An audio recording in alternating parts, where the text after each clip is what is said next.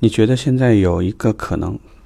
要么我们给客户让五百块钱现金，要么给客户让一千块钱精品。你觉得老板会希望做哪一样？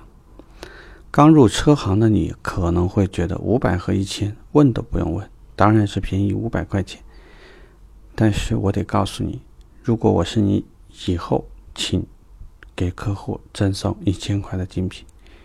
这里的是为什么原因呢？这里我帮你简单的分析一下啊。第一，汽车精品的利润平均指标、平均水平是百分之五十，也就是说，一千块它其实相当于五百块。那是不是真的是五百块呢？其实还不到，因为很多时候我们会把我们自己的施工的那些费用还会打进去，还会把一些其他的费用打进去。意味着说，客户实际上买这样东西的时候，对你而言有几个好处。第一，现金呢是完全没有折扣可打，你赠送客户现金，客户也不一定有什么感觉。但是当你送精品的时候，一方面带动了你的精品产值，就是你的精品单上会好看不少；还有一方面是，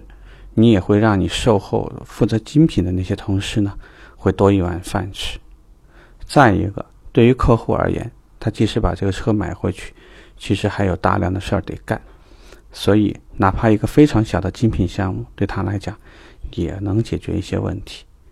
毕竟讲，我们有很多客户图便宜，在网上哪怕买了一套坐垫，回去以后发现怎么动手都装不上去，最后还得回来去找我们帮忙，既没有收到钱，同时呢也少了一个买卖。所以不要小看了五百块钱和一千块钱的关系，你得搞明白里面的关这个逻辑关系以后，你就会知道，凡事最不能让的一样东西就是现金。